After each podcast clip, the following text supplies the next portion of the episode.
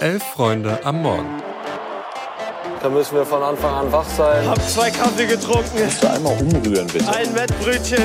Also wenn das ein Chiri ist, weiß nicht, Digga. Soll der Cornflakes 10 gehen, aber... Das ist kalter Kaffee. Sag ja Eier, wir brauchen Eier. Es ist Mittwoch, der 13. Dezember und ihr hört Elf Freunde am Morgen. Ich bin Felix und an meiner Seite ist heute wieder Eva. Guten Morgen. Guten Morgen, Felix.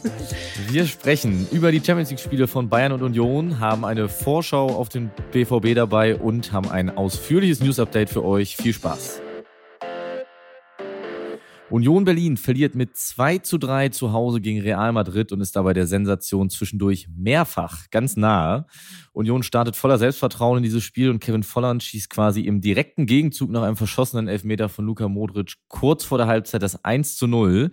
Und weil zu diesem Zeitpunkt Neapel auch mit 2 zu 0 gegen Braga führt, hieß es kurzzeitig sogar wieder Kurs Europa League für Union.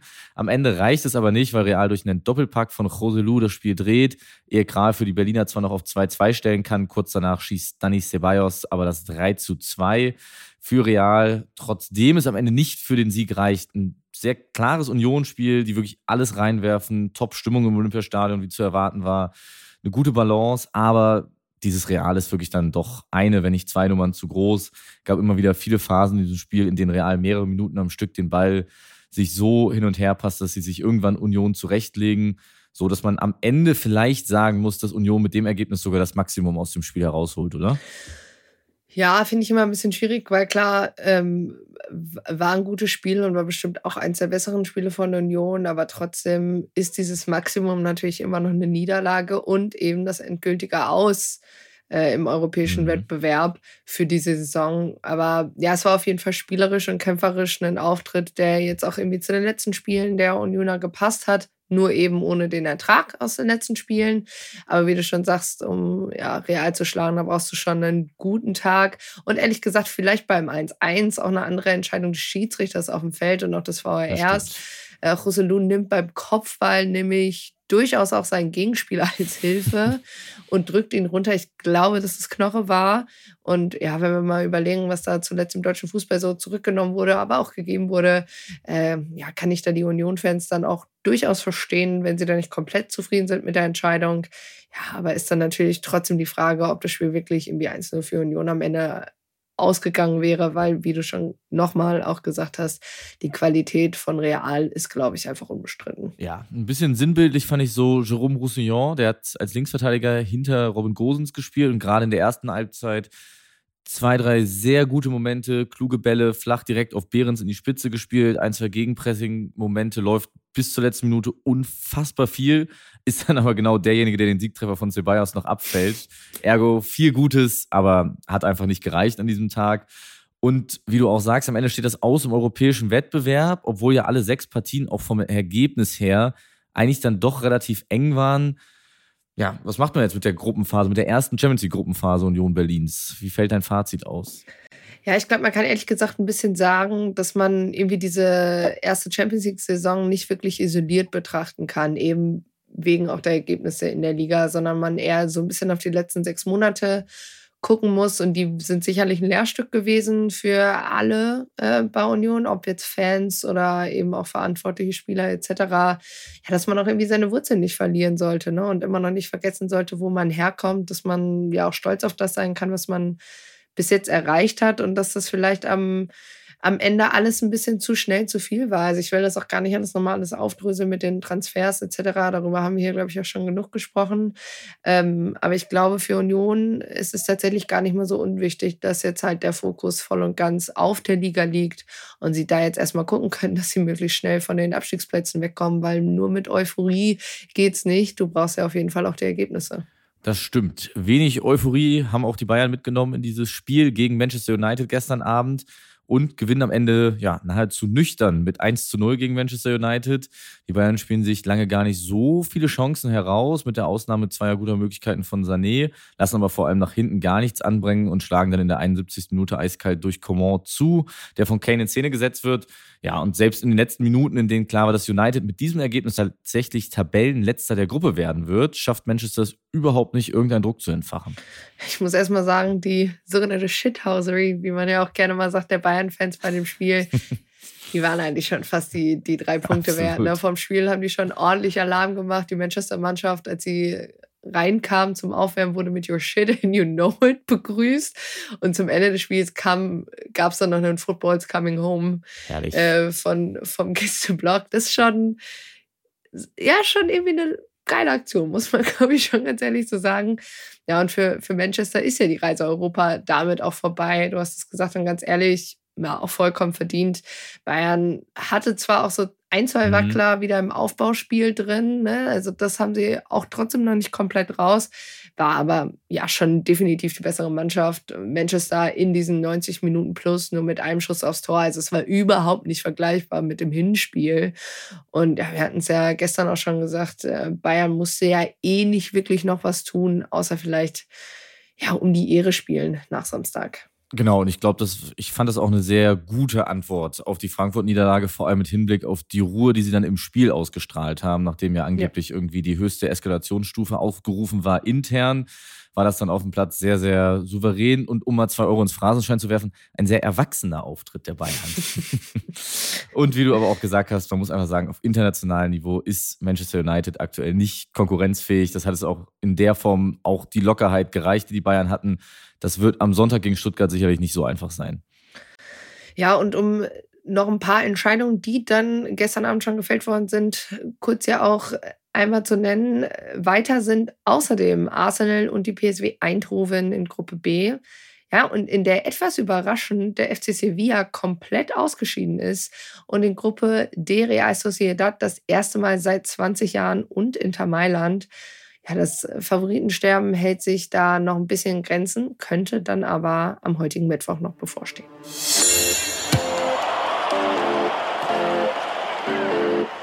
Ja, heute Abend geht es wie gesagt weiter mit der Champions League und schon mal direkt als Service-Info von uns. The Zone bietet heute Abend eine Champions League-Konferenz an und das mit den drei Männer Champions League-Spielen und dem Spiel der Eintracht-Frauen beim Benfica Lissabon. Und wir wollen jetzt erstmal gucken auf das Spiel von Dortmund gegen PSG. Heute Abend um 21 Uhr geht's los. Dortmund steht ja schon sicher in der K.O.-Runde. Paris, die wollen definitiv verhindern, dass sie von Newcastle oder Mailand überholt werden. Die spielen im direkten Duell logischerweise gegeneinander. Paris hatte sieben Punkte und Newcastle und Mailand hier fünf. Ja, in der Champions League, da hat Dortmund ja größtenteils eine ganz gute Figur abgegeben. Aber die beiden Auftritte gegen Stuttgart und Leipzig zuletzt, die sind ja schon in den Köpfen drin. Das stimmt. Die Frage ist ja so ein bisschen, ob das fleischgewordene Gänseblümchen Edin Terzic, bei dem man nach jedem Spiel ein weiteres Blatt abreißt. Er liebt mich, er liebt mich nicht, er ist ein guter Trainer, er ist kein guter Trainer und so weiter und so fort. Ob der wieder zuschlägt und uns am Ende alle ratlos zurücklässt, weil der BVB dann doch PSG schlägt. Ja, ich finde es tatsächlich ja schon wieder heftig, ne? wie schnell wir von, ja, nicht sexy, aber erfolgreich, zu den gleichen Diskussionen wie die ja. letzten Monate und Jahre gekommen sind. Also, wo ja ein schlechtes Ergebnis oder eine schlechte Phase eher als Status quo gesehen wird und eine gute Phase als positiver Ausreißer. Das finde ich schon wirklich erschreckend tatsächlich. Absolut. Inzwischen sind es ja eher die schlechte Phase als nur ein negativer Ausreißer nach unten. Aber ich verstehe, wo du herkommst und ich bin sehr gespannt, vor allem, was denn jetzt Terzic mit Blick auf dieses Spiel machen wird, wie findet er einen geeigneten Ansatz in dieses Spiel, weil das sehr passive Verhalten im Hinspiel in Paris wurde damals schon stark kritisiert und das hat ja jetzt auch gegen Leverkusen und Stuttgart einfach überhaupt nicht funktioniert. Andererseits besteht jetzt gerade die Frage, wo das Selbstvertrauen kommen soll, jetzt einen mutigen und spielfreudigen Ansatz zu wählen. Vielleicht ist das Spiel aus Dortmund Sicht dann aber doch einfach gar nicht so wichtig, weil wie du schon gesagt hast, sie sind ja einfach schon weiter. Ja, wie gesagt, ich bin tatsächlich auch sehr gespannt auf die Auslösung im Achtelfinale und ja, gespannt und spannend. Das ist eigentlich ganz gute Überleitung, weil das wird es auch im Duell zwischen Porto und Schachter Donetsk. Die sind nämlich punktgleich in Gruppe H mit neun Punkten und der Sieger könnte sogar noch am FC Barcelona vorbeiziehen. Vorausgesetzt, das Torverhältnis macht da ein bisschen mit. Bevor es bei den Eintracht-Frauen, machen wir einen kurzen Sprung, um die K.O.-Runde geht, müssen sie ja erstmal in der Gruppenphase erfolgreich ran. In der geht es heute Abend um 21 Uhr gegen Benfica Lissabon. Eva, wie ist da die Ausgangslage? Ja, die, die beiden Teams, die sind momentan mit drei Punkten punktgleich in Gruppe A. Barcelona hat bis jetzt beide Spiele gewonnen und für die Gruppe an mit sechs Punkten. Ja, wäre natürlich enorm wichtig, das Spiel für sich zu entscheiden aus, aus Frankfurter Sicht. Nächste Woche steht dann ja kurz an den Feiertagen am Donnerstag das Rückspiel in Frankfurt an gegen Benfica. Und die sind äh, in ganz guter Form. Die haben bis auf die Niederlage gegen Barcelona in der Champions League jetzt und das Ligaspiel gegen Sporting Lissabon die letzten Spiele eigentlich alle gewonnen und stehen auf Platz 1 in ihrer Liga. Ja, und Frankfurt ja bekanntermaßen auf Platz 3 in der Bundesliga.